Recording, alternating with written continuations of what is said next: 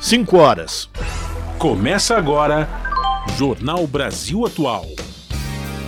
Produção em parceria com Brasil de Fato.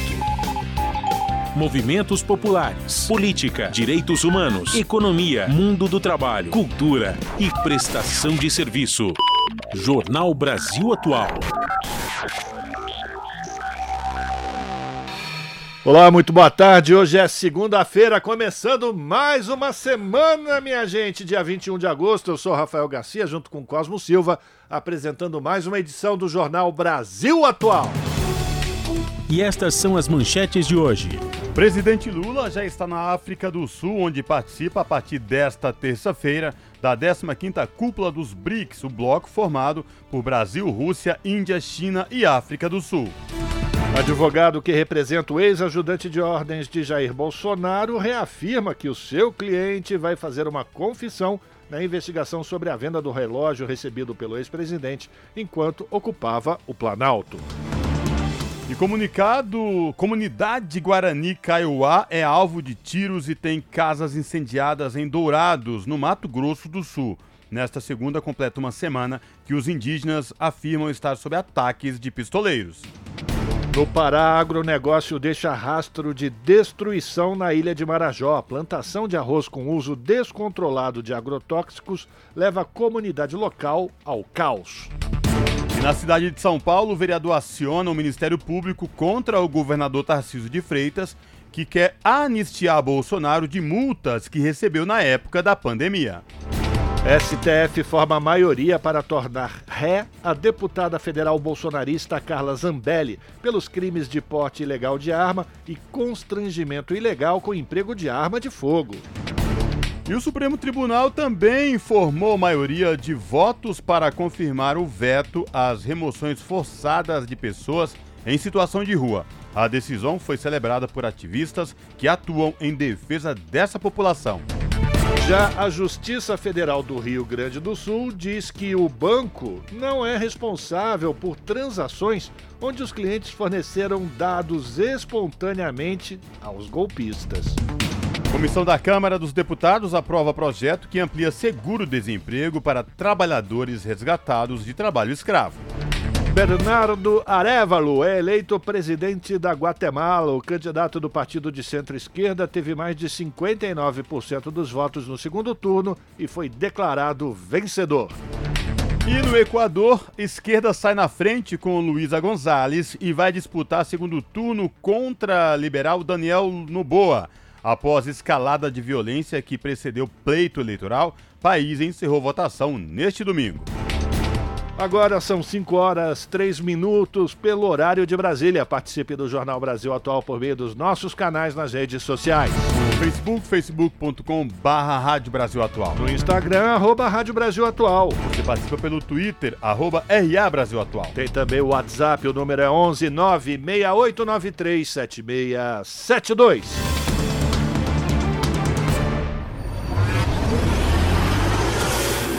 Jornal Brasil Atual, uma parceria com Brasil de Fato.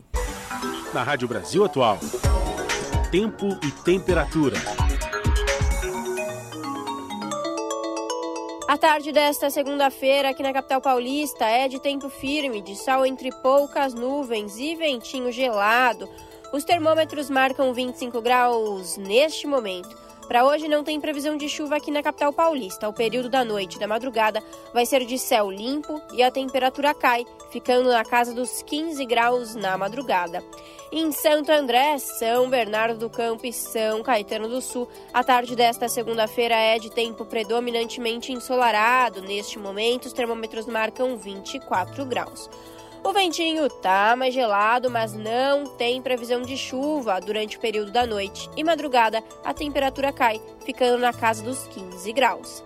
A tarde desta segunda-feira, na região de Mogi das Cruzes, é de tempo limpo, pouco nublado, embora a temperatura agradável, o vento tá mais gelado. Neste momento, os termômetros marcam 24 graus. Para hoje não tem previsão de chuva. Durante os períodos da noite e madrugada, a temperatura cai, fica aí na casa dos 13 graus e o tempo fica pouco nublado. E em Sorocaba, a tarde desta segunda-feira também é de tempo predominantemente ensolarado. Os termômetros marcam 26 graus neste momento. Não tem previsão de chuva para hoje em Sorocaba. A madrugada será de tempo limpo e a temperatura fica na casa dos 15 graus. No finalzinho do jornal eu volto para falar como fica o tempo nesta terça-feira. Na Rádio Brasil Atual, está na hora de dar o serviço. Vamos lá, 5 horas, 5 minutos, trânsito final de tarde de segunda-feira e hoje pode ser considerado aqueles dias de trânsito mamão com açúcar, melzinha na chupeta, suave na nave, de boa na lagoa. A CT diz que são 189 quilômetros de trânsito lento na cidade de São Paulo, apenas 189 quilômetros no começo da semana. A região sul, sul, 51 quilômetros de lentidão. Depois temos aqui a oeste com 49 depois Zona Leste com 40, Zona Norte 29, por fim, região central com 20 quilômetros de ruas e avenidas com trânsito congestionado, trânsito que é monitorado pela Companhia de Engenharia de Tráfego.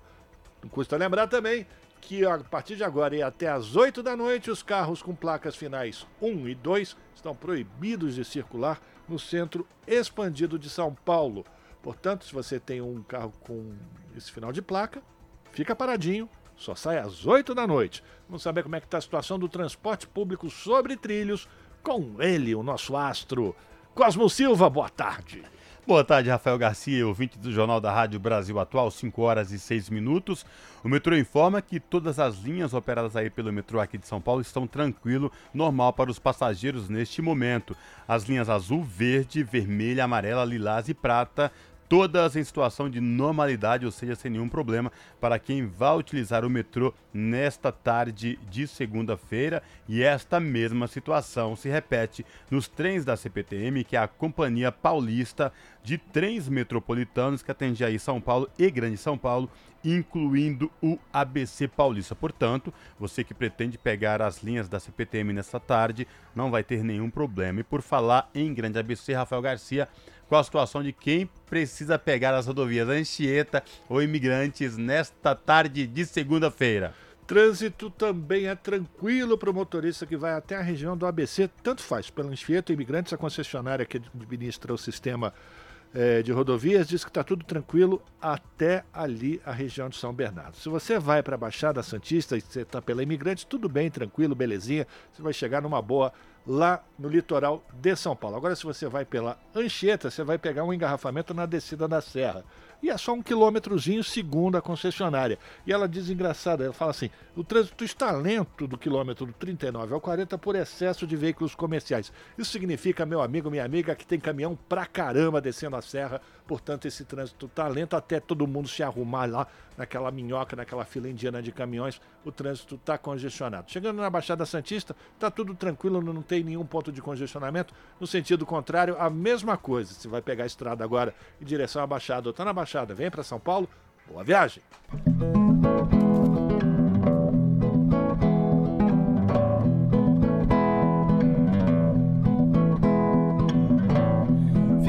Ligado na rádio atento, o tempo todo ligado nela, seja no fone ou pelo radinho. A sintonia é fina, é bela. Rádio Brasil Atual. Jornal Brasil Atual. Uma parceria com Brasil de Fato. 5 horas 9 minutos. O presidente Lula já está na África do Sul, onde participa a partir desta terça-feira da 15ª cúpula do BRICS, o bloco formado por Brasil, Rússia, Índia, China e África do Sul.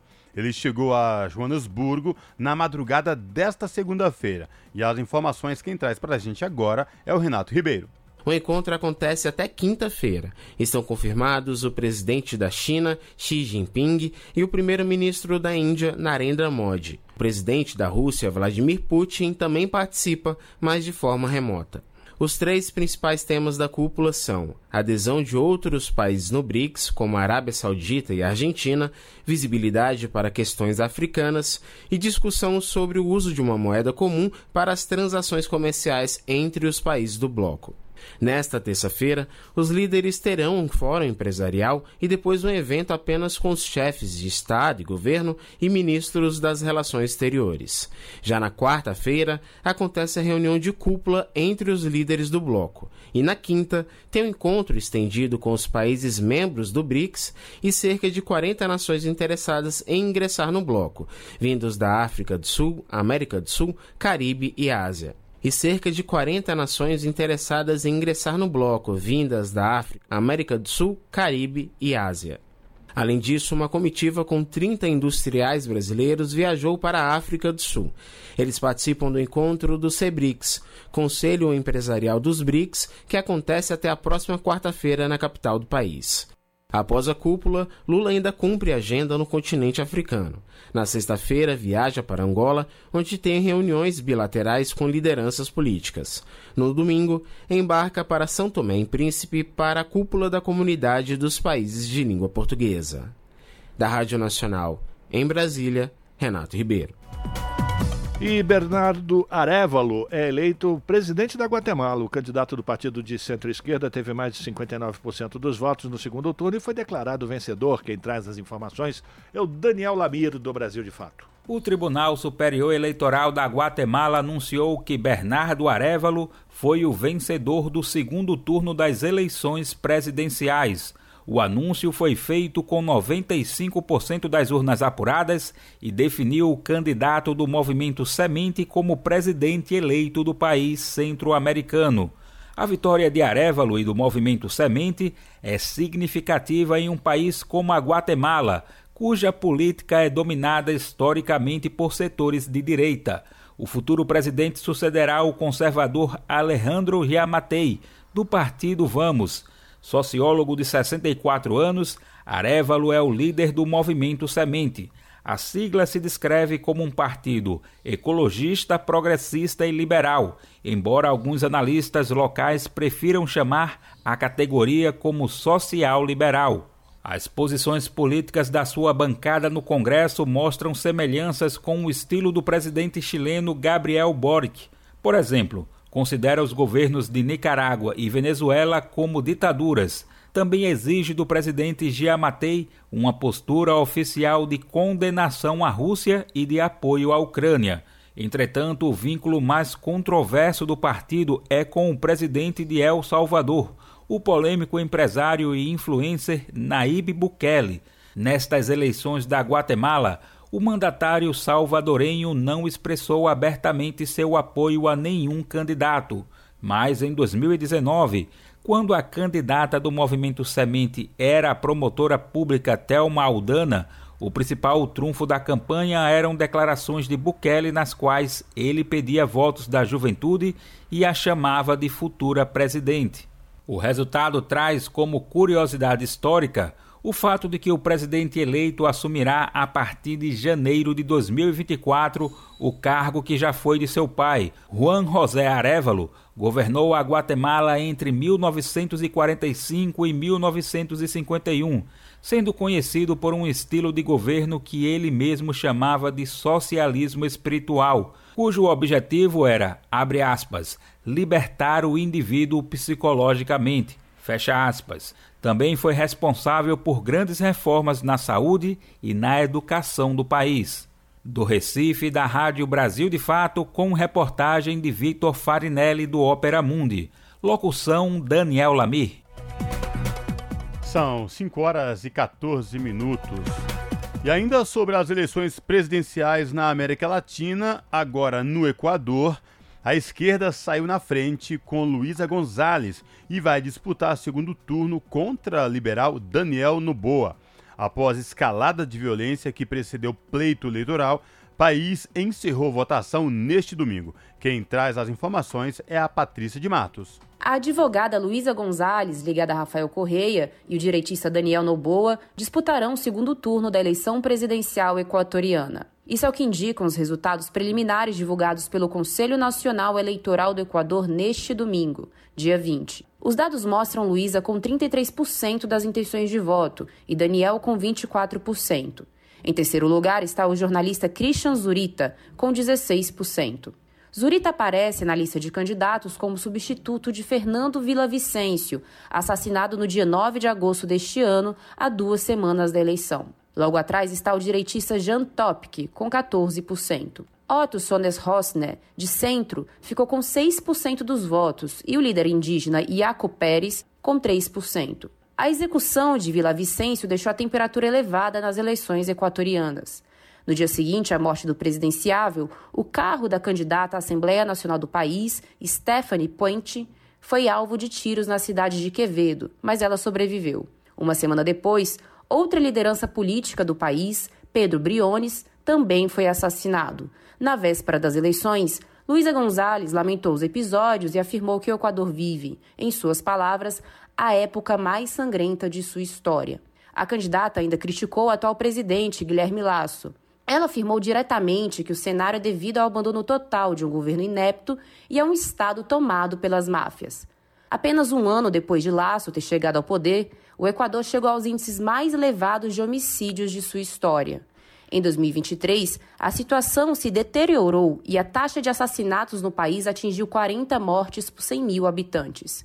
Somente de janeiro a junho deste ano, foram registrados cerca de 3.500 desses crimes, um aumento de 58% comparado ao período do ano passado, revelam dados oficiais da Polícia Equatoriana.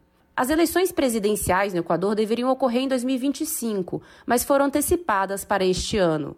Lácio acionou uma cláusula constitucional conhecida como morte cruzada, que prevê que a Assembleia Nacional seja dissolvida e o pleito eleitoral antecipado. A medida foi acionada após membros da Assembleia Nacional pediram impeachment de Laço por supostamente ter participado de um esquema de peculato.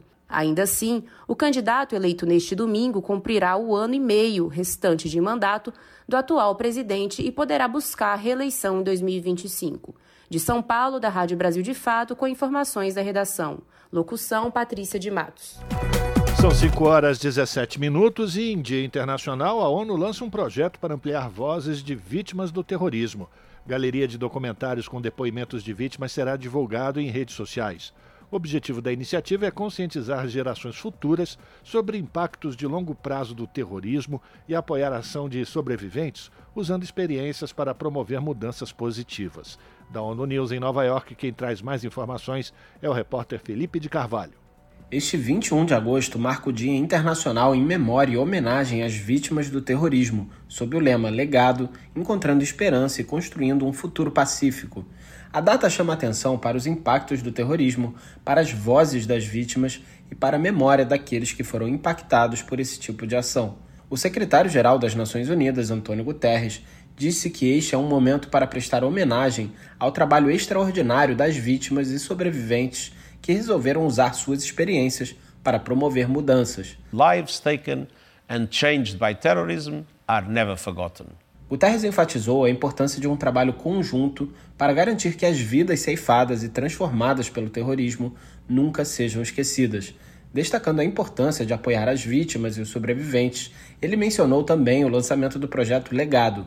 A iniciativa é do Escritório das Nações Unidas contra o Terrorismo, o NOCT, e tem como objetivo fazer com que estes testemunhos sejam ouvidos em todo o mundo. O projeto consiste em uma galeria de documentários divulgados na rede social Instagram, com depoimentos de 12 vítimas e sobreviventes do terrorismo de todas as partes do mundo que compartilham suas histórias.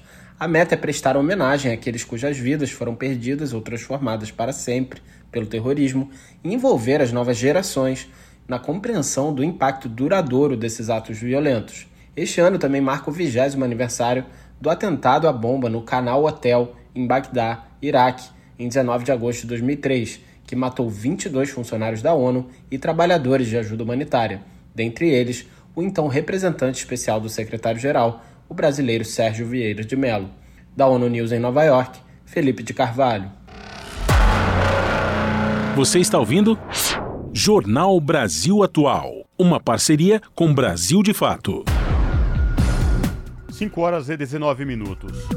Personagem central do noticiário político policial nos últimos dias, o advogado César Bittencourt, que representa o ex-ajudante de ordens de Jair Bolsonaro, Mauro Cid, reafirmou nesta segunda-feira que seu cliente vai fazer uma confissão na investigação sobre a venda de um relógio recebido pelo hoje ex-presidente enquanto ocupava o Palácio do Planalto. Em entrevista à CNN Brasil, Bittencourt foi taxativo ao dizer que seu cliente pretende fazer é uma confissão e reforçou que já tinha dito que a venda aconteceu a mando de Bolsonaro.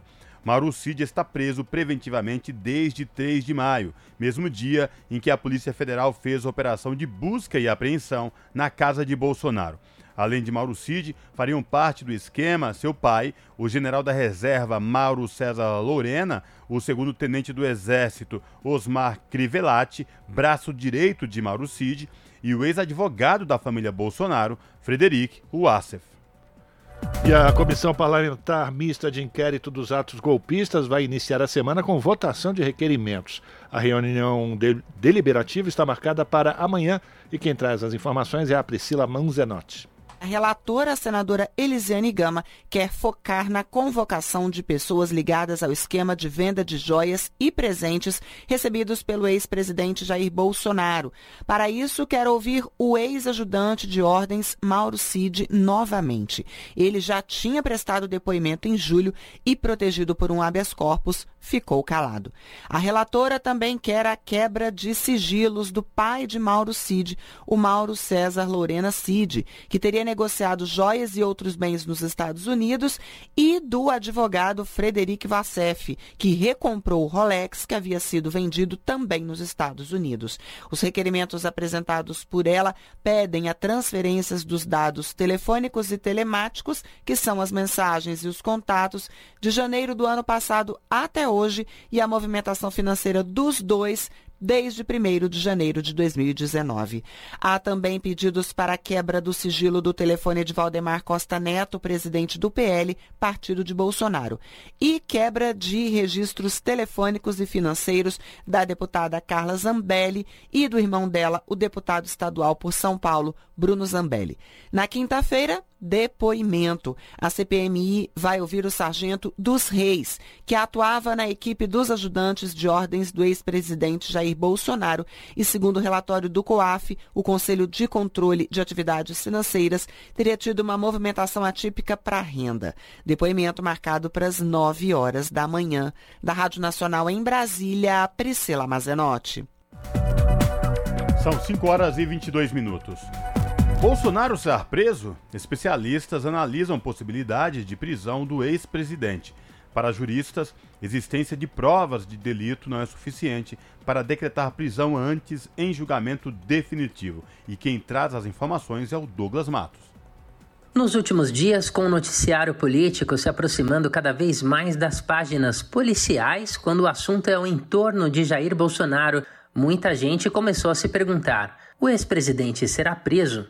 Nas redes sociais e nas trocas de mensagens pelo celular, já há quem faça apostas sobre quando isso poderia acontecer.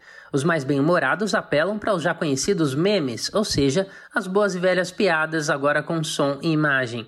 Há também informações sobre apoiadores do hoje inelegível se mobilizando para evitar que ele se entregue. Isso porque algumas pessoas supostamente bem informadas garantem que o mandado de prisão já está sendo redigido. A situação, porém, não é tão simples. O desejo de cidadãos que, por exemplo, se opuseram às políticas de morte na pandemia não deve guiar as decisões. É preciso seguir o processo legal. E o Brasil de Fato conversou com dois especialistas da área do direito para entender melhor o cenário. Um deles é o jurista Patrick Mariano, doutor em Teoria do Estado e Filosofia do Direito pela Universidade de São Paulo, a USP. O professor lembra que os processos contra o capitão reformado têm nuances que vão além do viés do direito, porque também é atravessado por elementos da política. O senso comum foi condicionado a entender o processo penal pelo método da Lava Jato, né, nos últimos anos principalmente, que é uma busca e apreensão, uma delação e o próximo passo é a prisão. Então, esse senso comum, esse método de compreensão do direito, ele é, ele é equivocado. Então, por isso que eu entendo que a gente precisa de, é, desacostumar essa, a essa lógica de pensamento. A decisão sobre prender ou não o ex-presidente, no entanto, deve seguir o que prevê a legislação. Mariano ressalta que não teve acesso aos autos do processo que envolvem Bolsonaro e o entorno do ex-presidente, mas as informações publicadas pela imprensa até o momento mostram que não há elementos que indiquem que ele possa vir a ser preso. Essa seria uma alternativa, por exemplo, se ficasse claro que ele tentou interferir no processo, eliminando provas ou tumultuando. Do ponto de vista político, eu acho que seria complicado uma prisão do ex-presidente porque isso poderia trazer uma instabilidade institucional a ponto de unificar elementos de extrema direita, tanto nacional como internacional, e no momento que ainda é delicado, né, o primeiro ano do novo governo, então do ponto de vista político também é, eu aí seria mais da área política, né, mas eu entenderia como como algo que traz um risco inerente a, a, a uma estabilidade institucional que foi conseguida. Em conversa com o Brasil de Fato, por meio de mensagem, o professor de processo penal Rubens Casara não citou os casos concretos relativos a Bolsonaro, mas esclareceu pontos relevantes da legislação e do direito no país. Ele lembra, por exemplo, que a existência de provas de ocorrência e de indícios de autoria de um delito não são suficientes para decretar uma prisão antes que qualquer pessoa seja definitivamente julgada. Casara também mencionou o modus operandi que se tornou praxe da Operação Lava Jato, que se notabilizou justamente por prisões decretadas fora dos limites legais, mesmo sem indícios de autoria de delitos ou de dados concretos que indicassem a necessidade da prisão. O especialista lembrou ainda que o tempo das decisões judiciais é diferente do tempo da política. As prisões devem ser imediatas, quando são cumpridos os critérios para isso, após o trânsito em julgado de uma condenação ou em caso de riscos ao processo, como nos casos já citados de fugas ou destruição de provas. De São Paulo, da Rádio Brasil de Fato, com reportagem de Felipe Mendes. Locução: Douglas Matos. São 5 horas e 26 minutos e o Supremo Tribunal Federal tornou réus mais 70 investigados pela participação nos atos golpistas de 8 de janeiro. A votação foi finalizada na madrugada de sábado no plenário virtual. A maioria dos ministros do STF seguiu o entendimento do relator, o ministro Alexandre de Moraes, em favor da abertura de ações penais. Os acusados passam agora a responder a um processo criminal na corte. Nessa fase, serão ouvidas as, as testemunhas da defesa e da acusação. Em seguida, o Supremo vai decidir se condena ou absolve os réus. Eles respondem pelos crimes de associação criminosa abolição violenta do Estado Democrático de Direito, golpe de Estado, ameaça, perseguição, incitação ao crime e dano ao patrimônio tombado. Até o momento, foram considerados réus cerca de 1.300 investigados nos atos golpistas, do total de 1.390 denunciados pela Procuradoria-Geral da República. 5 horas e 28 minutos e em outra decisão, o STF formou maioria para tornar ré a deputada federal bolsonarista Carla Zambelli pelos crimes de porte ilegal de arma e constrangimento ilegal com emprego de arma de fogo. O prazo final para a manifestação dos ministros no plenário virtual termina nesta segunda-feira, mas a corte formou maioria para aceitar a denúncia ainda na sexta, com placar de 9 a 2. A acusação é referente a um episódio registrado em 29 de outubro do ano passado, na véspera do segundo turno das eleições, quando Carla Zambelli sacou uma arma e perseguiu um homem negro na região central de São Paulo. Somente os ministros indicados ao STF por Bolsonaro, André Mendonça e Cássio Nunes Marques, votaram contra a admissibilidade da denúncia apresentada pela PGR. Ambos argumentaram que o caso deveria ser analisado pela Justiça de São Paulo e não pelo STF. Para Gilmar Mendes, no entanto, existem indícios suficientes para a tramitação do caso no Supremo. Além da condenação prevista pelos crimes, a PGR pediu o pagamento de uma indenização de 100 mil por danos morais coletivos e o cancelamento definitivo do porte de arma de fogo da parlamentar. 5 horas 29 minutos. Prováveis vestígios de sangue, marcações de tempo feita por algum prisioneiro e grande interesse da comunidade local em revisitar a memória dos tempos da ditadura. Estes foram os principais achados e conclusões da primeira etapa da pesquisa de arqueologia pública forense foi realizada nas duas primeiras semanas deste mês de agosto no DOI-CODE, em São Paulo, local de torturas e prisões durante a ditadura militar. Quem traz as informações é Nelson Lim. Mais de 800 pessoas visitaram o local nas duas últimas semanas. Foram colhidos também 23 depoimentos de vítimas de torturas no DOI-CODE. O grupo de trabalho reuniu professores e pesquisadores da Unicamp, Unifesp e UFMG, com financiamento do CNPq e da FAPESP. Eles utilizaram luminol reagente para encontrar sangue e, em alguns locais, apareceram vestígios de sangue. Mas a professora da Unifesp, Cláudia Plens, afirmou que são necessários testes de laboratório para confirmar se era realmente sangue. Ela explicou que o luminol reage a materiais inorgânicos como ferro. Mas o luminol ele reage a vários vestígios que tenha ferro ou cobre.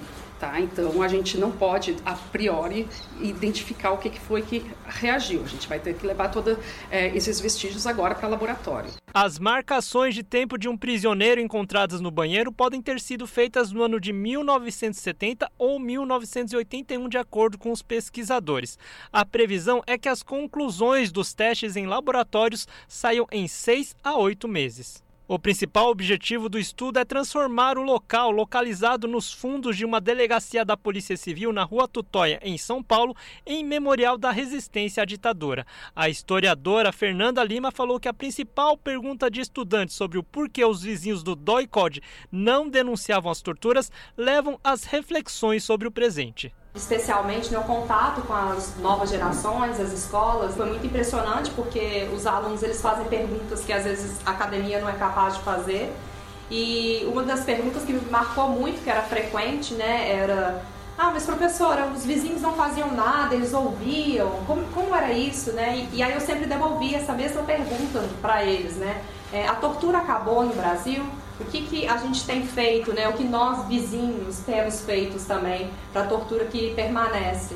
E, e, aí essa reflexão né, do, do, passado e presente. O então preso político Emílio Ivo Urich tem uma explicação para a falta de denúncias. Todos foram ameaçados de serem levados ao DOI-CODE. Então eu vou dar uma informação que eles me passaram, tá? Um deles pode confirmar para vocês. Ele morava aqui no prédio o, coronel Ustra, ele visitou pessoalmente esse morador isolado para dizer. Isso foi na, na época de 70, 71, 72, para dizer para toda a comunidade que quem denunciasse ia passar aqui para dentro. Isso foi dito para mim textualmente. A ideia de transformar o local em memorial esbarra na dificuldade de conseguir dinheiro para as pesquisas. Também não há interesse do governo de São Paulo em realizar o levantamento no momento, mas está em andamento uma ação civil pública impetrada pelo Ministério Público contra o governo de São Paulo por causa disso. A ação está em fase de tentativa de conciliação. A área já foi tombada pelo IFAM em 2014. O trabalho arqueológico desse GT pode ser visto nas redes sociais no arroba arqueodoicodesp, tudo junto. Da Rádio Nacional em São Paulo, Nelson Lim. Você está ouvindo? Jornal Brasil Atual, uma parceria com Brasil de Fato. São 5 horas e 33 minutos. Comunidade Guarani Kaiowá é alvo de tiros e tem casas incendiadas em Dourados, no Mato Grosso do Sul.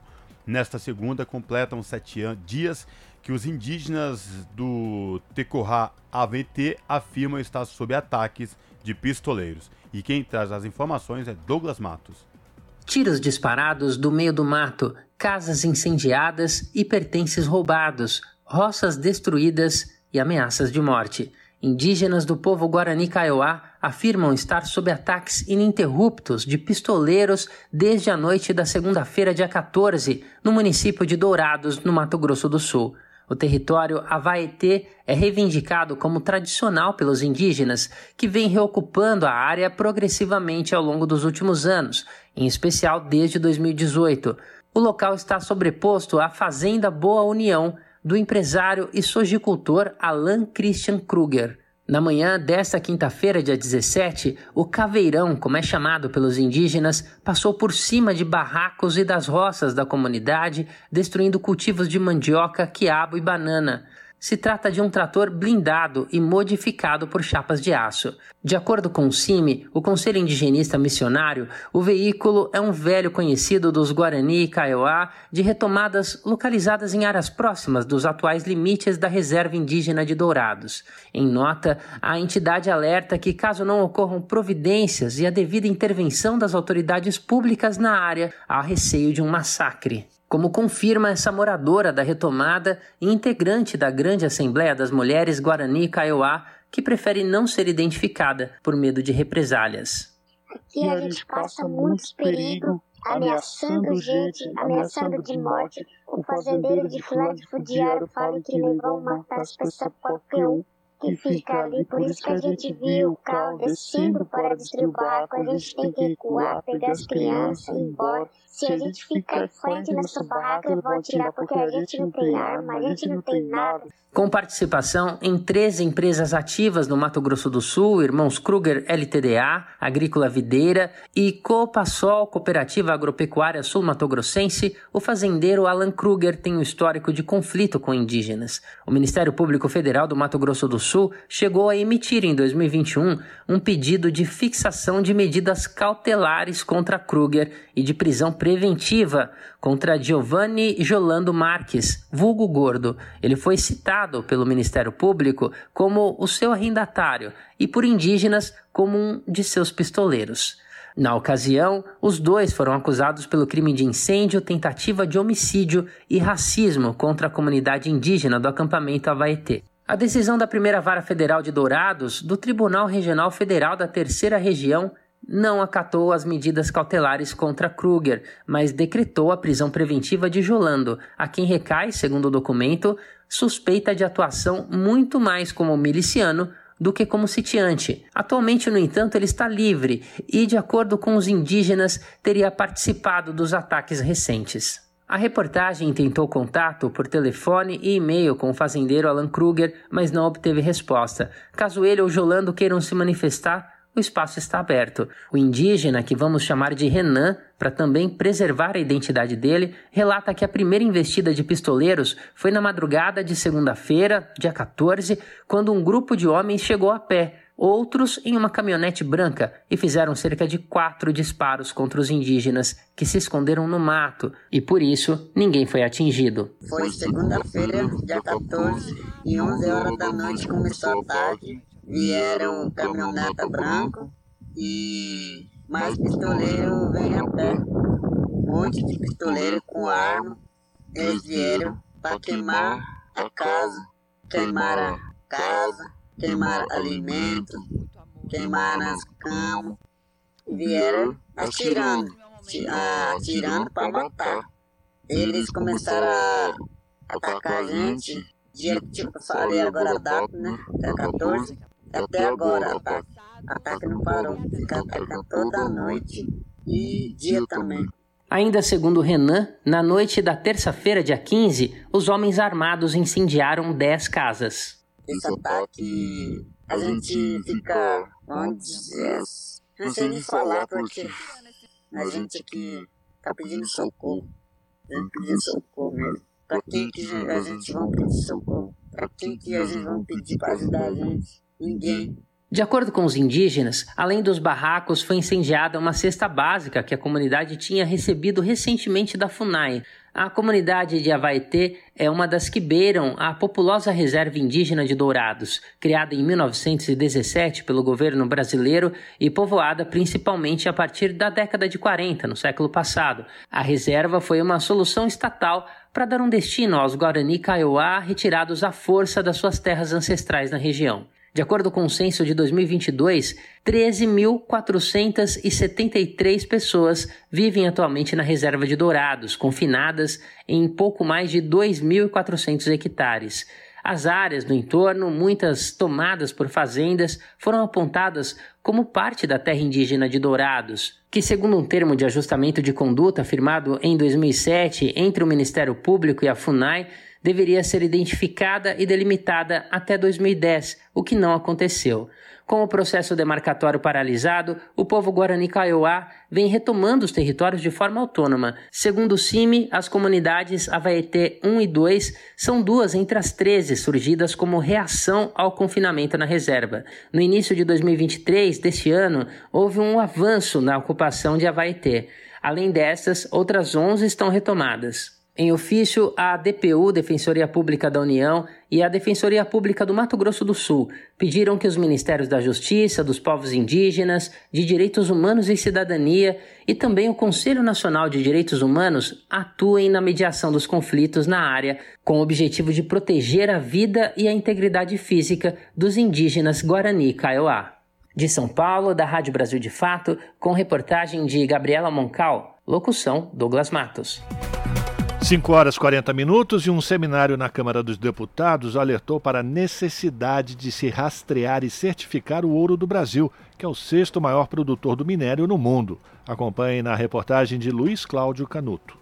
A necessidade de rastrear e certificar o ouro produzido no Brasil foi o alerta do seminário promovido pela Comissão de Legislação Participativa da Câmara, em parceria com a Frente Parlamentar da Mineração Sustentável. De acordo com o Instituto Escolhas, uma organização socioambiental, das 111 toneladas de ouro exportadas pelo Brasil em 2020, mais de 19 toneladas não tinham registro de origem ou autorizações, ou seja, eram ilegais.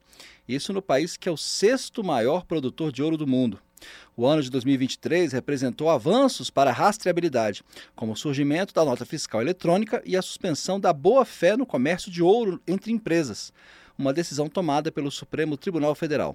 Mas, segundo a gerente de portfólio do Instituto Escolhas, Larissa Rodrigues, ainda há o que fazer. A gente ainda não consegue responder a pergunta essencial que é da onde vem o ouro que está no mercado e que é o fundamento da rastreabilidade. Para a gente ter rastreabilidade, a gente não vai ter rastreabilidade se a gente não conseguir responder essa pergunta. E essa pergunta é importante porque ela é justamente o que faz com que a gente possa separar o ouro legal do ouro ilegal. Enquanto os dois estiverem misturados, mesmo quem está produzindo legalmente vai estar tá prejudicado e todos nós, como sociedades, vamos continuar prejudicados. O governo Lula encaminhou ao Congresso um projeto de lei para controlar a origem, a compra, a venda e o transporte de ouro no território nacional, a partir de sugestões do grupo de trabalho criado pelo Executivo para coibir o garimpo ilegal em terras indígenas.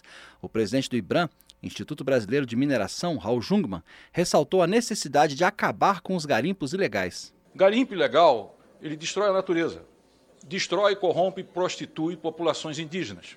Ele é absolutamente avesso a algo que nós defendemos, ou seja, a questão da floresta viva e do respeito às populações originárias e tradicionais. Jungmann destacou que a Universidade de São Paulo, em parceria com o Instituto Igarapé, criou uma plataforma para identificar o ouro ilegal.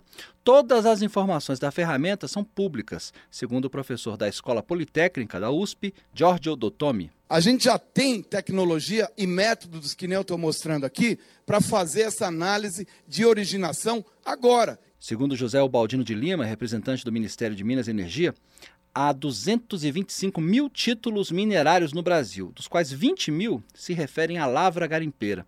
Pouco mais de 16 mil são requerimentos. Para o deputado Anderson Pinto, do MDB do Pará, não dá para pensar em rastreabilidade enquanto não se resolver o problema de falta de infraestrutura e de pessoal para avaliar a cadeia e os pedidos de lavra garimpeira. A falta de recursos da Agência Nacional de Mineração também foi apontada pelo representante do Instituto Brasileiro de Gemas e Metais, Roberto Batista. A representante do Serviço Geológico do Brasil, Stella Guimarães, destacou que a certificação do ouro brasileiro começa com o conhecimento morfológico sobre possíveis novas áreas de garimpo. Segundo Eduardo Gama, da empresa de certificação técnica de mineração Certimine, a regularização do garimpo é dificultada também pelas regras atuais. Por exemplo, as zonas de amortecimento perto de áreas de, de proteção. Algumas não têm zona de manejo. Esse garimpeiro está ilegal ou está legal? Não tem, não tem ali o, o plano de manejo para ele. Então, ainda tem muita coisa que, que se torna cinzenta, se torna dúbia o, o garimpeiro ele vive numa eterna luta para mostrar que ele está legal. Autor do pedido para a realização do seminário, o deputado Zé Silva, do Solidariedade de Minas Gerais, avaliou que na discussão sobre novas regras para o setor é preciso deixar claro quem está cumprindo a lei. Quem está à margem da lei, as forças de segurança vai ter que cuidar. e o governo vai ter que cumprir. O parlamentar é autor de um projeto que prevê rastreamento digital obrigatório para operações envolvendo ouro. Da Rádio Câmara de Brasília, Luiz Cláudio Canuto. São 5 horas e 44 minutos. Acordo inédito entre Brasil e a OEA protege indígenas do Vale do Javari, onde Dom e Bruno foram mortos. Cooperação internacional vai beneficiar 11 pessoas sob ameaça. E, segundo a Univaja, esta iniciativa é esperada pela efetividade, é o que diz também um procurador da entidade. E quem traz mais informações é o Murilo Pajola.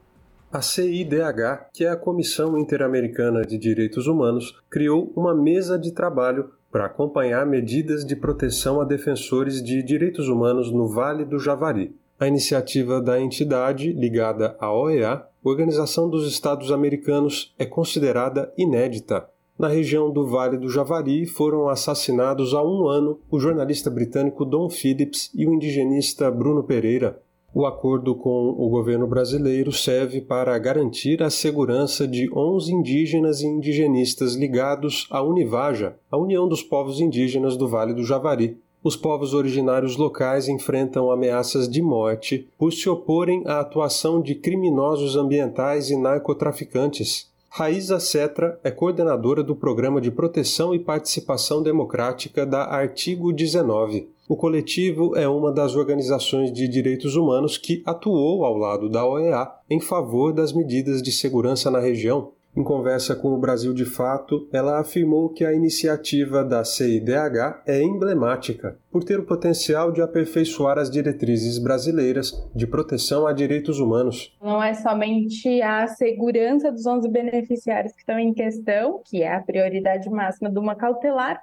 mas também como fortalecemos o programa de proteção do Amazonas, como fortalecemos o programa de proteção nacional, como a gente pode garantir que fatos como esses não ocorram. A integrante da artigo 19 destaca ainda que esta é uma das raras vezes em que a OEA encontrou abertura para incidir na atuação interna de um país. Segundo ela, o nível de cooperação internacional neste caso só é comparável ao caso do desaparecimento forçado de 43 estudantes no México em 2014. Ainda que os supostos mandantes e executores das mortes de Bruno e Dom já tenham se tornado réus, a região, na fronteira entre Peru e Colômbia, segue marcada pela violência. O motivo é a atuação de quadrilhas locais. Agora, pela primeira vez, uma iniciativa da CIDH prevê a atuação conjunta com um país guiada pela proposta de formulação de políticas públicas com impactos estruturais. A mesa de trabalho deverá elaborar um plano de ação dentro de dois meses, com duração prevista de dois anos. Essa iniciativa vai se dar por meio do chamado Grupo de Articulação e Coordenação Nacional, além de ações de monitoramento por parte do órgão ligado à OEA a disposição do Brasil em cooperar com a OEA no caso do Vale do Javari ocorre após uma guinada política decorrida das últimas eleições presidenciais. Sob Jair Bolsonaro, o governo brasileiro chegou a atacar a credibilidade de Bruno e Dom após as mortes. Com Lula, o país reforçou a segurança na região e criou um grupo de trabalho interministerial para combater a criminalidade. Bruno Pereira e Dom Phillips foram assassinados a tiros em junho de 2022 no rio Itaquaí, que liga a terra indígena Vale do Javari à cidade de Atalaia do Norte, no Amazonas. Indigenista licenciado da FUNAI, Pereira liderava o monitoramento ambiental a serviço da Univaja. Phillips, que acompanhava o indigenista, escrevia um livro-reportagem intitulado Como Salvar a Amazônia. As investigações da Polícia Federal confirmaram as suspeitas dos indígenas da região de que o mandante das mortes era Rubem Dário da Silva Vilar, conhecido como Colômbia. Ele é um suposto operador da pesca ilegal de pirarucu e suspeito de narcotráfico. O peixe de alto valor comercial é retirado de forma clandestina da terra indígena, área protegida por lei onde a pesca comercial é proibida. Rubem Dário está preso. O duplo homicídio deu notoriedade à atuação articulada entre crime ambiental e tráfico de drogas nas divisas do Amazonas com Peru e Colômbia. Ao mesmo tempo, o caso expôs a fragilidade dos mecanismos de proteção a pessoas que lutam por direitos humanos na Amazônia. O Brasil de fato revelou em setembro do ano passado que Rubem Dário, o Colômbia, mantinha negócios ilegais no Vale do Javari. A reportagem foi até o rio Javari, na fronteira com o Peru, Lá encontrou em funcionamento uma das embarcações pertencentes a ele, onde supostamente ocorria a compra e venda de peixes extraídos ilegalmente da terra indígena. Indígenas da região disseram que um dos filhos de Colômbia continuava ameaçando os opositores da atividade ilegal. A defesa de Colômbia nega que ele tenha envolvimento com pesca ilegal, narcotráfico ou com os assassinatos de Bruno e Dom. De Lábrea, no Amazonas, da Rádio Brasil de Fato, Murilo Pajola. E o nosso contato agora no Jornal da Rádio Brasil Atual é com Gabriel Valeri, o Gabriel que é repórter do portal da Rede Brasil Atual, redebrasilatual.com.br. Gabriel, boa tarde, tudo bem? Prazer te receber aqui no Jornal da Rádio Brasil Atual, seja bem-vindo. Olá, Cosmo, boa tarde, boa tarde a todos os ouvintes, prazer é todo meu. Gabriel, fala pra gente quais destaques do portal da RBA você traz para os nossos ouvintes nesta segunda-feira. Então, Cosmo, hoje eu trago um destaque de uma matéria que foi publicada ontem no portal sobre um caso lá do Pará, do norte do país, mais especificamente do arquipélago de Marajó. É, arrozais do agronegócio, de propriedade da família Quartiero, desencadearam um desastre ambiental por lá, viu, Cosmo? A Ouvidoria Geral da Defensoria Pública do Estado do Pará, ela chegou a encaminhar um relatório sobre crimes contra o meio ambiente preservado naquela região. Além da Defensoria, também assinaram o documento entidades de defesa dos direitos humanos, ambientalistas e parlamentares. O motivo central desse desastre é o uso descontrolado de agrotóxico e também o abuso das terras. Eu vou explicar, vou explicar melhor. É, além do uso indiscriminado desses venenos, pesa sobre essa denúncia o desvio de um rio, o rio Arari, e o, aterra o aterramento de lagos locais que provocaram uma destruição feroz de grande parte da floresta nativa daquela região.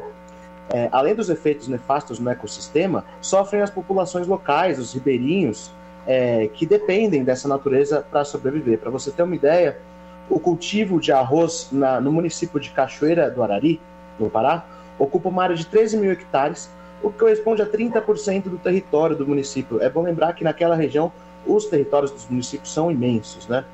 É, e olha só, de 13 mil hectares, é, 30% do território, essa família emprega 20 pessoas apenas, tá? 20 pessoas. Então, na última semana, a ouvidora geral da Defensoria, chamada Norma Miranda, ela realizou uma visita em Cachoeira do Arari e eles encontraram mais, com mais de 50 famílias que estão enfrentando as consequências é, dessas, desses, é, desse crime ambiental. E eles falaram também sobre a falta de moradia. Isso porque os arrozais eles estão avançando, inclusive sobre a zona urbana da cidade. Então, é, resultou em inexistência de áreas disponíveis, inclusive para construção de residências. Então, em reação a isso, é, essas famílias tomaram posse de um espaço com dimensão de aproximadamente 800 metros quadrados, logo na entrada da cidade. Esse espaço ele está separado por uma rua de, de barro da, desse, desse grande latifúndio da família Quartiero. Então a situação é bem delicada por lá, Cosmo, e a defensoria está acompanhando e o jornalismo também nós estamos, estamos acompanhando e dando voz a essas pessoas, né? Agora, Gabriel, o que chama atenção mais uma vez é o uso uh, de agrotóxicos fora de controle, sem nenhum sem nenhuma é, é, termos de compromisso dessas pessoas. E a gente a história vai se repetindo e agora ela começa a, a criar tentáculos em outros estados e não qualquer estado. Nós estamos falando de uma ilha é, do Marajó que fica no, no estado do Belém do Pará e que é um ponto turístico da cidade do Brasil e que se não tomar e abrir os olhos agora, este paraíso turístico pode, bom, enfim, com essa esse uso de agrotóxicos sem controle, esse esse paraíso turístico brasileiro pode, enfim, começar a dar sinais de, de dar adeus, hein, Gabriel? Com certeza. Inclusive, eu convido os ouvintes a entrar na, na matéria, entrar no portal, é, porque nós, nós pegamos algumas, algumas fotos do, da, da ilha, dessas plantações, é assustador, viu, Cosmo? Porque eles estão avançando sobre territórios novos, porque outros territórios, pelo abuso de agrotóxico, já está impraticável, inclusive o cultivo de arroz, virou um grande terrão impossível de cultivar e, e, e com, justamente pelos efeitos desses agrotóxicos. Bom lembrar que boa parte desses agrotóxicos proibidos em todo em, em todo mundo civilizado e liberados aí nos últimos quatro anos durante o governo Jair Bolsonaro, a famosa boiada do Ricardo Salles, né? E Gabriel, lembrando aqui aos nossos ouvintes que agrotóxicos usados aqui no Brasil, inclusive liberados grande parte deles aí na gestão de Jair Bolsonaro, o mundo já não usa mais, nem Estados Unidos, nem Ásia, nem Europa, né? Exatamente. Boa parte dos agrotóxicos liberados durante a gestão Bolsonaro são proibidos, extremamente proibidos em grande parte do mundo. Europa e Estados Unidos, como você bem disse, eles não utilizam há anos esses agrotóxicos. Pois é, agora é aguardar aí uh, o posicionamento da, do, dos gestores, posicionamentos aí do poder público para que de fato é, isso não venha a se agravar ainda mais e que essas famílias consigam ter voz e uma solução para essas famílias, não é, Gabriel? Exatamente. E é, é, interessante também, né, o que eu disse no começo, que essa, essa, esse, grande, esse grande território aí do agronegócio emprega apenas 20 pessoas, né? Isso também é um, é um dado bem chocante, porque o que, que a população leva em troca disso, né? Apenas destruição e não sem empregos, perda dos seus territórios, da sua mata, do meio ambiente preservado. É uma situação complicada. É muito complicado, sobretudo quando a gente fala que tudo isso está acontecendo à luz do dia na Ilha do Marajó, lá em, no estado do, do Pará. Gabriel, a gente continua acompanhando os desdobramentos desse caso. Obrigado por falar com a gente. Eu reforço o convite aos ouvintes do Jornal da Rádio Brasil Atual a acessar o portal da Rede Brasil Atual, redebrasilatual.com.br e conferir na íntegra esta reportagem. Obrigado, viu? Até a próxima. Abraço. Eu que agradeço, Cosmo. Até a próxima. Falamos aqui com Gabriel Valeri no jornal Brasil Atual. Agora são 5 horas e 56 minutos. Honda ineficiente e câmeras quebradas. O assassinato de Bernadette Pacífico expõe falhas do Estado. A líder quilombola foi executada em casa enquanto assistia à televisão com netos por homens que ainda não foram identificados. Quem vai trazer mais informações para a gente sobre esse caso é a repórter Mariana Lemos, do Brasil de Fato.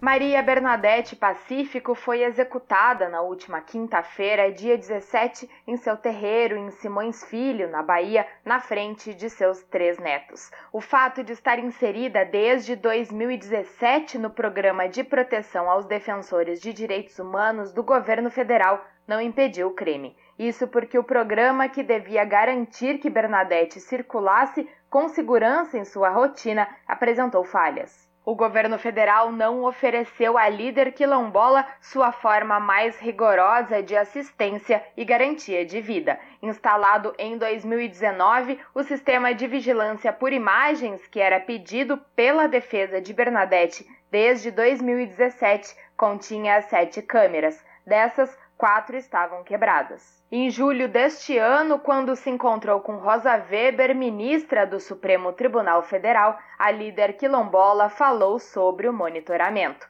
De acordo com relatos de quilombolas, familiares e amigos de Bernadette, as ameaças eram feitas por madeireiros que atuam na região de Simões Filho. Eles atuam dentro do quilombo, que, embora não seja ainda uma área reconhecida pelo Estado, é uma área de proteção ambiental. Outra falha do programa reclamada pelo entorno de Bernadette era a presença policial. Uma única viatura ia na sede da associação que Dona Bernadette presidia de manhã ou pela tarde, averiguava, via que estava tudo bem e ia embora. Em entrevista ao Brasil de Fato, o filho de Bernadette, Jurandir Pacífico, afirmou que as imagens das câmeras que estavam dentro do terreiro já foram entregues à polícia.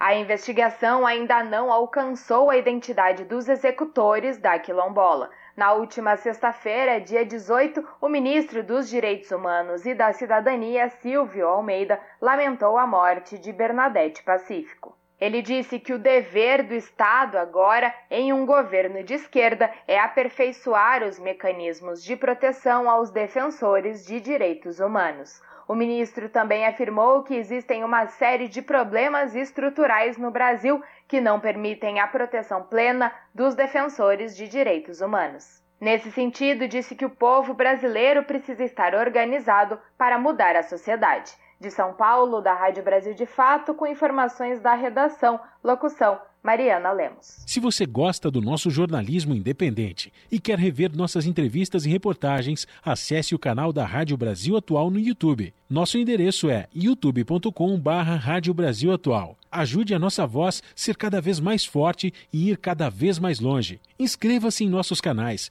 curta e compartilhe o conteúdo Rádio Brasil Atual e TVT. Rádio Brasil Atual e TVT Compromisso com a notícia, compromisso com a democracia, compromisso com você. Pontualmente, 18 horas. Rádio Brasil Atual. Para sugestões e comentários, entre em contato conosco por e-mail redação@jornalbrasilatual.com.br ou WhatsApp DDD 11 96893 7672. Acompanhe a nossa programação também pelo site redebrasilatual.com.br.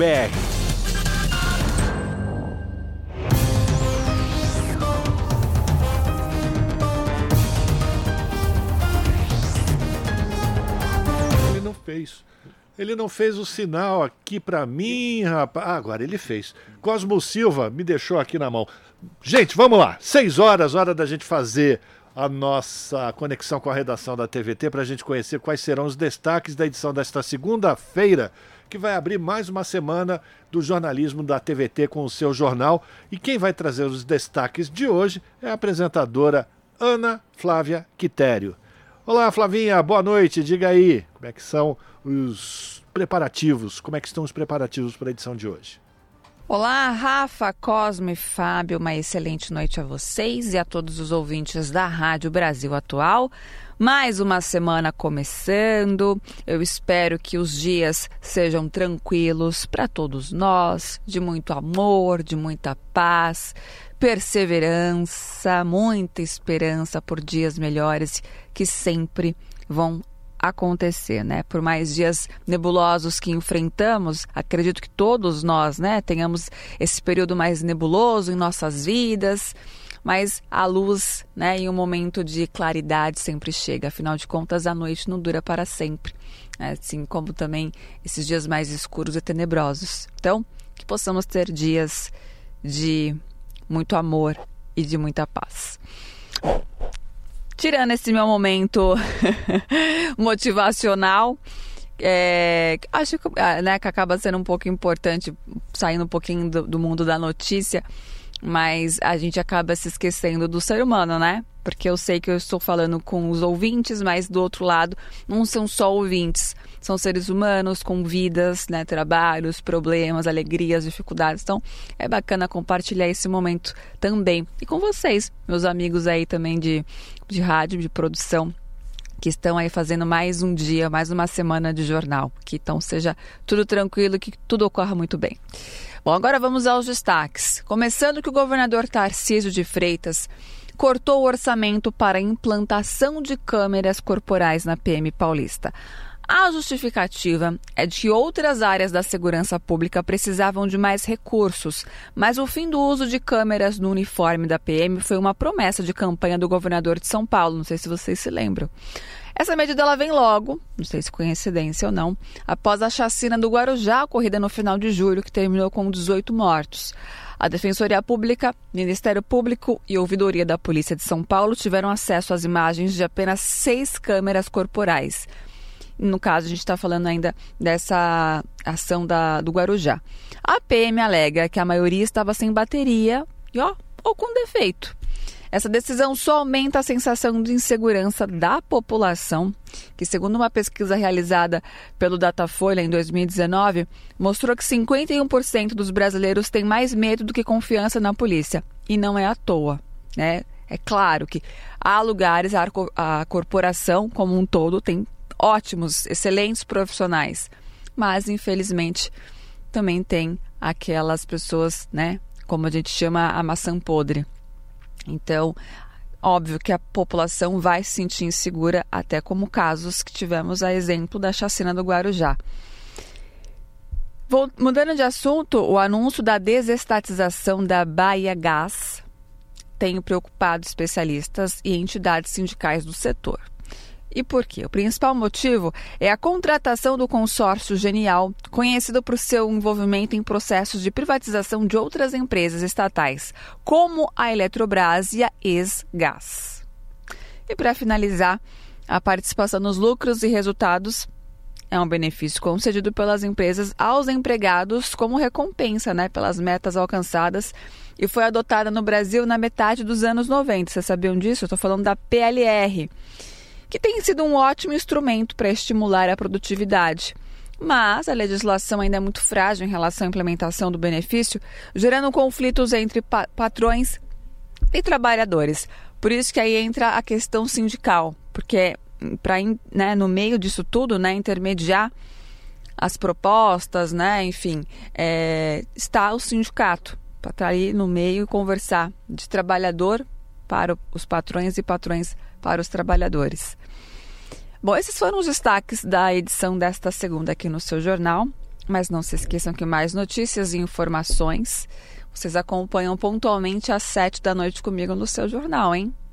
Um bom programa, Rafa, Cosmo e Fábio. Beijão grande para todo mundo. Sintam-se todos abraçados e até daqui a pouco. Esse é o Jornal Brasil Atual. Uma parceria com Brasil de Fato. São 6 horas e 6 minutos. A agenda das comissões do Senado desta semana inclui audiências com os ministros do Turismo, Camilo Sant... Opa, ministro da Educação, Camilo Santana, e do Meio Ambiente e Mudanças Climáticas, Marina Silva, bem como o presidente do Conselho Diretor da Agência Nacional de Telecomunicações, Carlos Baigorre. Eles vão falar sobre os planos para suas pastas. Também estão previstos debates sobre a reforma tributária e a demarcação de terras indígenas. Da Rádio Senado, quem traz os detalhes é a Yara Farias Borges.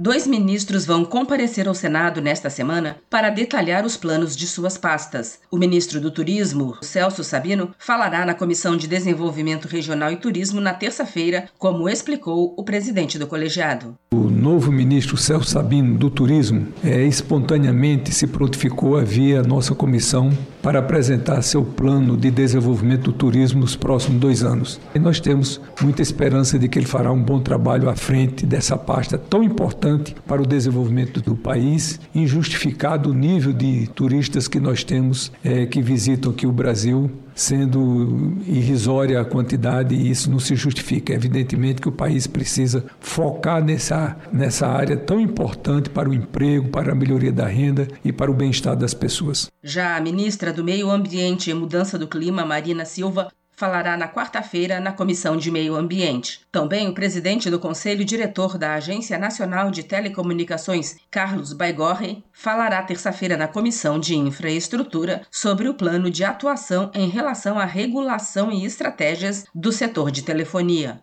Ainda na terça-feira, a Comissão de Educação vai sabatinar Paulo Xavier Alcoforado para a direção da Ancine, Agência Nacional do Cinema. E na quarta-feira, a Comissão de Agricultura debate o reconhecimento e demarcação de terras indígenas. Os senadores das comissões de Constituição e Justiça e de Assuntos Econômicos dão início à discussão da reforma tributária na terça até quinta-feira. Em relação aos projetos que serão votados nesta semana, na terça-feira a CCJ deverá votar o que torna estelionato contra idoso ou vulnerável crime hediondo. A de Assuntos Econômicos vai analisar o Programa Nacional de Crédito ao Jovem Empreendedor. E a de Segurança Pública, o que aumenta a pena do crime de corrupção ativa em transação comercial internacional. Na quarta-feira, a Comissão de Esporte poderá votar a inclusão da Confederação Brasileira de Desportos Eletrônicos no Sistema Nacional do Desporto para receber recursos da loteria. E na quinta-feira, a Comissão de Relações Exteriores vota acordos internacionais e a criação de dois grupos parlamentares: Brasil-União Europeia e Brasil-Líbano. Da Rádio Senado, Yara Farias Borges.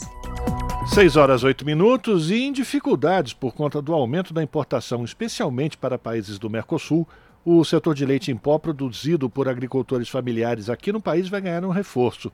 O governo anunciou que vai comprar os estoques do produto. Serão 200 milhões de reais para isso, sendo 100 milhões por meio do Programa de Aquisição de Alimentos na modalidade de compra direta e outros 100 milhões via Ministério da Agricultura. Quem traz mais detalhes é a repórter Priscila Manzenotti. Esse leite será destinado a pessoas em condições de insegurança alimentar e nutricional. Outras medidas do governo para ajudar o setor é o aumento do imposto de importação de leite e produtos lácteos de 12,8% para 18% pelo período de um ano. Isso para três produtos: queijo de pasta mole e de pasta azul e óleo de manteiga e a retirada de 29 produtos de uma resolução que previa tarifa de importação unilateral de 10%. Estamos falando aqui de iogurte, manteiga e doce de leite, por exemplo, que agora terão imposto variando entre 10% e 14%. Além disso, em julho passado, o governo já havia atendido o pleito do setor de elevação da alíquota de outros componentes como complementos alimentares. O anúncio foi feito esta semana após uma reunião entre os ministros do Desenvolvimento e Assistência Social, Família e Combate à Fome, Paulo Teixeira, o ministro da Agricultura, Carlos Fávaro, e o presidente da Conab, a Companhia Nacional de Abastecimento, Edgar Preto, que falou sobre outra preocupação a fiscalização. Um assunto também que é muito importante que nós tratamos nessa reunião é a garantia que nós temos do Ministério da Agricultura de que os órgãos de fiscalização do Ministério estão agindo com muito rigor para impedir que entre produtos de outros países de uma forma ilegal para competir com os nossos produtores aqui. Essa mesma preocupação tem o ministro da Agricultura, Carlos Fávaro. O MAP está atento e está intensificando a fiscalização com a hidratação de leite em pó, que é proibido e nós vamos coibir de forma rigorosa. Estamos atentos também à entrada de produtos fora de conformidade nas nossas fronteiras. A crise no setor vem desde o ano passado. Segundo Centros de Estudos Avançados em Economia Aplicada da USP, as importações brasileiras de lácteos aumentaram 148% entre junho do ano passado e junho deste ano. Em relação ao leite em pó, as compras externas aumentaram ainda mais, 234% nesse mesmo período, sendo os principais fornecedores o Uruguai, a Argentina e o Paraguai. Internamente, o preço médio do leite cru adquirido por laticínios registrou queda em maio, 6,2% em relação a abril. Apesar disso, o preço final do produto para os consumidores vem registrando alta. Entre janeiro e julho deste ano, o leite longa-vida registrou alta de 7,13%, segundo o IPCA, que mede a inflação oficial. O próximo passo agora, segundo a Conab, é conversar com as grandes redes de supermercado para entender o que está havendo.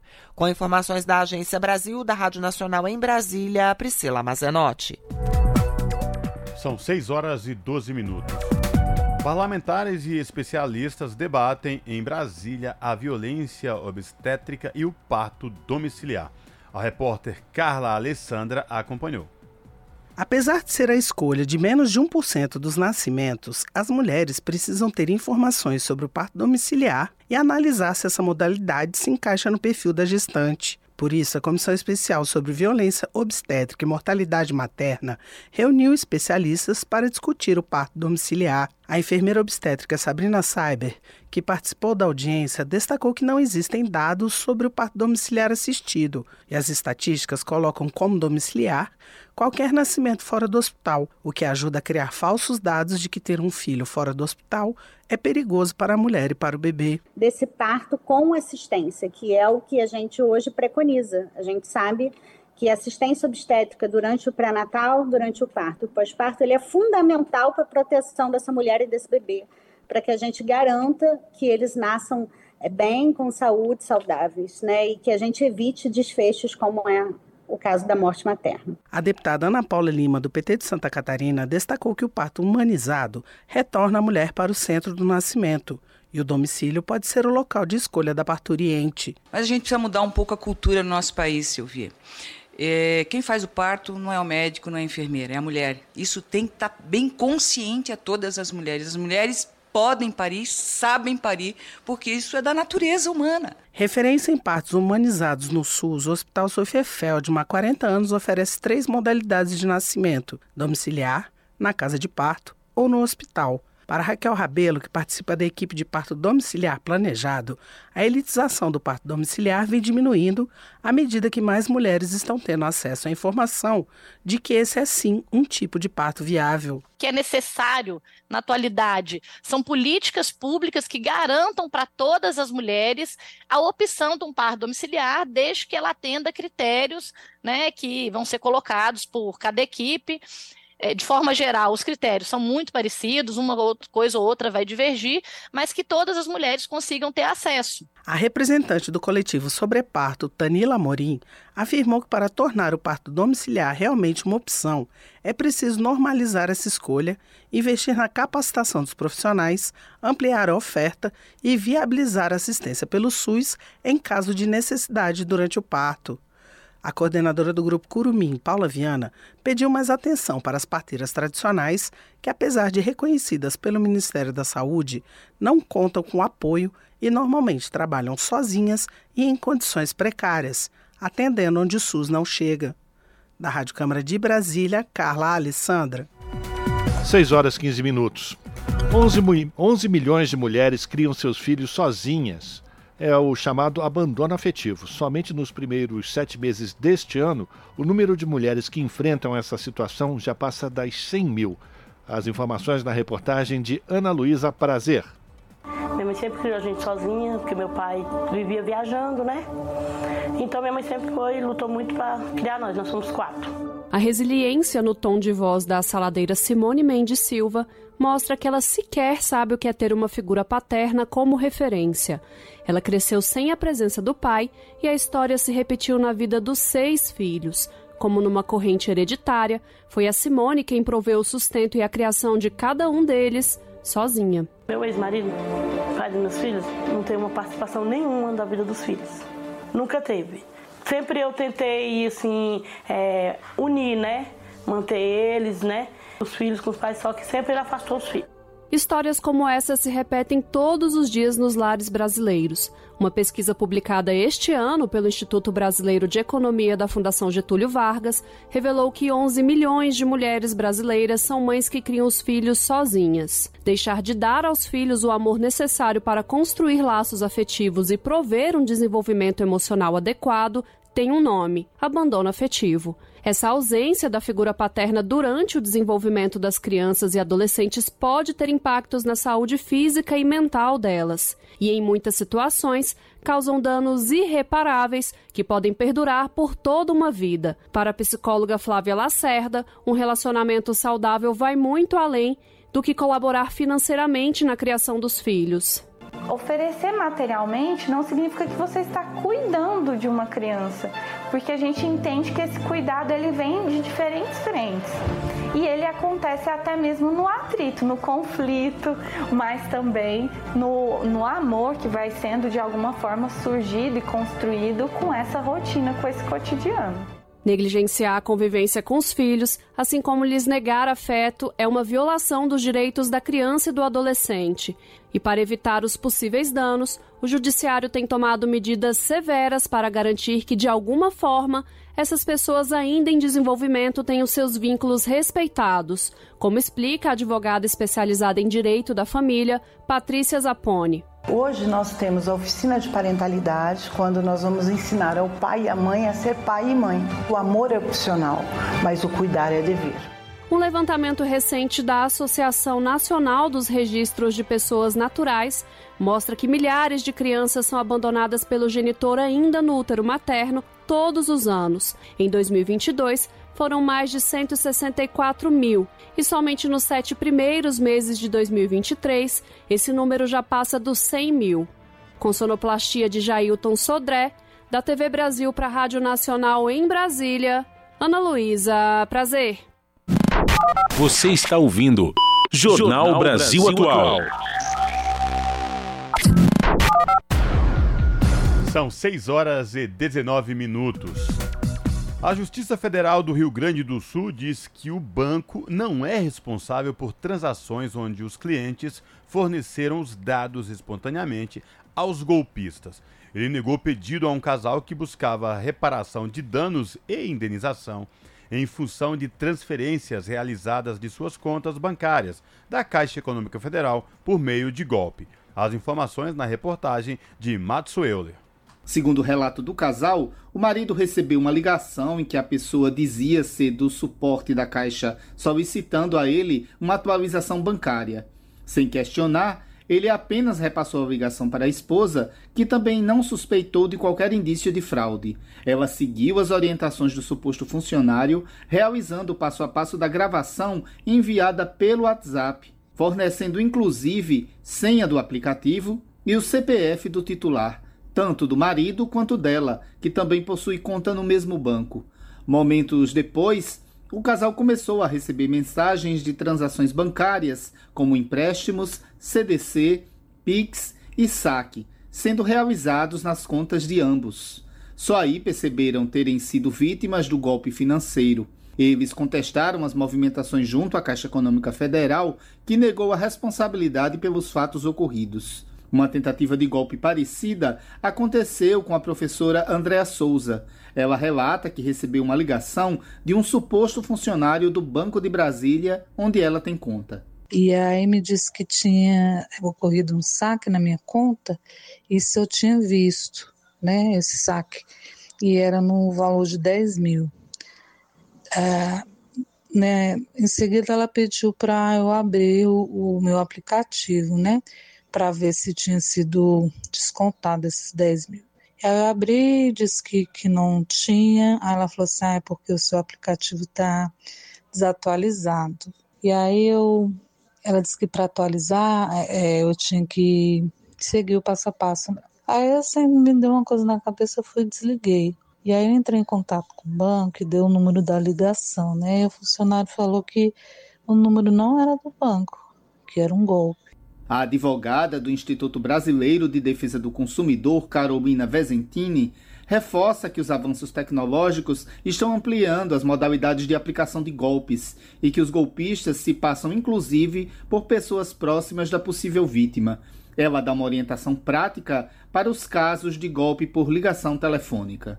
Então, assim, a gente tem que tomar muito cuidado quando a gente recebe algum produto em casa, quando a gente recebe uma ligação, uma mensagem de WhatsApp, clicar no link, desconfiar de qualquer operação. A gente tem que literalmente hoje desconfiar de tudo e de todos. É, se você receber uma ligação, né, de alguém falando, ah, que é do banco, primeiro que assim, o banco não liga, né, assim, pedindo dados. Mas caso venha acontecer isso, você pede, ah, então tá bom, eu vou desligar e vou retornar para o meu banco. E você nunca fornecer nenhum dado, né? principalmente se tenha coisas, assim, dados sensíveis, né, intransferíveis e, e pessoais. Foi justamente por fornecer espontaneamente os dados bancários que a Justiça Gaúcha não deu ganho de causa ao casal vítima de fraude. Após os clientes entrarem em ação contra a Caixa, a Justiça Federal destacou em sua sentença que não ficou demonstrada a responsabilidade do banco na divulgação dos dados sigilosos aos golpistas e que as transações indevidas não foram realizadas a partir de falhas no serviço do banco. A decisão judicial concordou com a defesa da instituição financeira, que, em sua defesa, informou que as transações somente foram efetuadas no Internet Banking após autenticação do usuário e senha e assinatura eletrônica, cadastradas pelo cliente de uso pessoal intransferível e de conhecimento exclusivo dos titulares das contas bancárias. Da decisão ainda cabe recurso. Com produção de Salete Sobreira, da Rádio Nacional em São Luís, Madison Euler. 6 horas e 23 minutos e o Supremo Tribunal Federal formou maioria de votos para confirmar o veto às remoções forçadas de pessoas em situação de rua. A decisão foi celebrada por lideranças políticas e ativistas que atuam em defesa dessa população, como o padre Júlio Lancelotti, da Pastoral do Povo de Rua de São Paulo, que disse ver com muita alegria a confirmação da proibição. Padre Júlio lembrou que a decisão colegiada retira um argumento de representantes de prefeituras e governos estaduais que muitas vezes se negavam a cumprir as determinações monocráticas, ou seja, aquelas assinadas por apenas um ministro do Supremo. A maioria dos ministros mostrou ser favorável a uma decisão individual do ministro Alexandre de Moraes, que em julho, além de vetar as remoções, determinou a implementação da Política Nacional para a População em Situação de Rua. O prazo previsto é de 120 dias. A ação, na época, foi protocolada pela Rede Sustentabilidade, pelo PSOL e pelo MTST. Jornal Brasil Atual. 6 horas e 24 minutos. Mussum, o Filmes, do diretor, roteirista e ator Silvio Guindani, foi o grande vencedor do 51º Festival de Cinema de Gramado. Ele foi premiado em sete categorias com o Kikitos. As informações na reportagem. Quem volta trazendo mais informações é o Matsu Euler. Mussum, o Filmes, conta a história do sambista e humorista Antônio Bernardes Gomes, o Mussum. Os outros dois grandes vencedores da noite foram Tia Virgínia, com seis prêmios, e Mais Pesado é o Céu, que levou quatro troféus. Os três longas concentram todos os prêmios da categoria Longas-Metragens Brasileiros. O filme que conta as origens de Mussum, para além do que conhecemos dele como artista, recebeu os prêmios de melhor filme, melhor ator para Ailton Graça, que interpreta o humorista na fase adulta, melhor atriz coadjuvante para Neuza Borges, que deu vida à mãe do sambista, melhor ator coadjuvante para Yuri Marçal, que interpreta Mussum na juventude, melhor trilha musical e melhor filme pelo júri popular, além de uma menção honrosa para o maquiador Martim Macias Trujillo. O ator Ailton Graça agradeceu aos familiares de Mussum. É a primeira vez que eu estou em Gramado, é a primeira vez que eu estou aqui, é a primeira vez que eu estou recebendo um prêmio na minha vida com o cinema. E sobre esse prêmio, eu queria também agradecer aos filhos do Mussum, ao Sandro, ao Antônio, que já trabalhou comigo na minha primeira novela. Eu queria agradecer também ao Sandro e ao Augusto, que quando eu estava dentro da, da, da mangueira, caracterizado, eles me abraçavam e me chamavam de pai. Eles me chamavam de pai. Então eles viram o Mussum em mim. Já o filme protagonizado pela atriz Vera Holtz, Tia Virgínia, que trata do encontro de três irmãs durante os festejos de Natal, onde verdades e ressentimentos que a distância deixou silenciados vão sendo expostos, recebeu os prêmios de melhor filme pelo júri da crítica, melhor direção de arte, melhor som e melhor roteiro para Fábio Meira, também diretor do longa. Meira já havia ganhado dois Quiquitos em 2017, com melhor roteiro e melhor filme pelo júri da crítica por Duas Irenes. Tia Virgínia também recebeu dois prêmios de interpretação, uma menção honrosa para a atriz Vera Valdez e melhor atriz para Roots, que homenageou as irmãs na vida e na ficção. Eu queria agradecer a todas as pessoas que mantêm esse festival há 51 anos, eu queria agradecer as minhas irmãs Arlete Salles, Luiz Cardoso, na ficção, e as minhas irmãs, na realidade, Regina, Rosa e Tereza, que já nos deixou. Muito obrigado. Outro título reconhecido pelo júri em Gramado foi Mais Pesado é o Céu, o cearense Petros Cariri levou o prêmio de melhor direção para longa brasileiro e a atriz Ana Luísa Rios levou o prêmio especial do júri. O filme foi premiado também em duas categorias técnicas: montagem e fotografia. O festival também premiou candidatos em outras categorias nos segmentos filmes gaúchos, documental e curtas-metragens. No site festivaldeGramado.net é possível conhecer todos os vencedores. Da Rádio Nacional em São Luís, Madison Euler. Na Rádio Brasil Atual, tempo e temperatura. Aqui na região da capital paulista, terça-feira será de tempo limpo, sem previsão de chuva e temperatura bem alta. As temperaturas voltam a subir e em algumas regiões podem chegar aos 40 graus. Segundo o Climatempo, o calor histórico é motivado por uma grande massa de ar quente e seco que deverá se expandir por praticamente todo o Brasil. Aqui em São Paulo, as maiores máximas serão sentidas nas regiões oeste, norte e leste do estado. Bom, a temperatura máxima aqui na região da capital paulista amanhã será de 30 graus e a mínima de 14 graus. Nas regiões de Santo André, São Bernardo do Campo e São Caetano do Sul, a terça-feira também será de tempo limpo e seco, de sol e temperatura alta, com máxima de 30 graus na região do ABC e mínima de 15 graus. Em Mogi das Cruzes, olha, a mesma coisa, temperatura alta na terça-feira. O dia será de sol, tempo limpo e seco, sem chance de chuva, com máxima de 30 graus e mínima de 13 graus. E em Sorocaba, olha, nada diferente. A terça-feira será de temperatura alta, o tempo fica limpo e seco, sem previsão de chuva, com máxima de 31 graus e mínima de 15 graus. Larissa Borer, Rádio Brasil Atual. Muito bem, a gente vai terminando aqui mais uma edição do Jornal Brasil Atual, que teve trabalhos técnicos de Fábio Balbini, na apresentação Cosmo Silva, e este que vos fala, Rafael Garcia. Você vai ficar agora com o papo com o Zé Trajano. E lembrando, a partir das 7 da noite pela TVT, você acompanha o seu jornal com a apresentação da Ana Flávia Quitério. Se você quiser, aqui pela Rádio Brasil Atual, ou você não tem acesso ao canal 44.1 digital, você também pode assistir o seu jornal pela, pelo canal da TVT no YouTube, youtube.com.br. Aproveita e se inscreve lá no canal para a gente chegar a um milhão de inscritos. A todas e todos que nos acompanharam, uma ótima, um ótimo final de segunda-feira e amanhã, terça, a partir das 5 da tarde, mais um encontro com vocês. Até lá!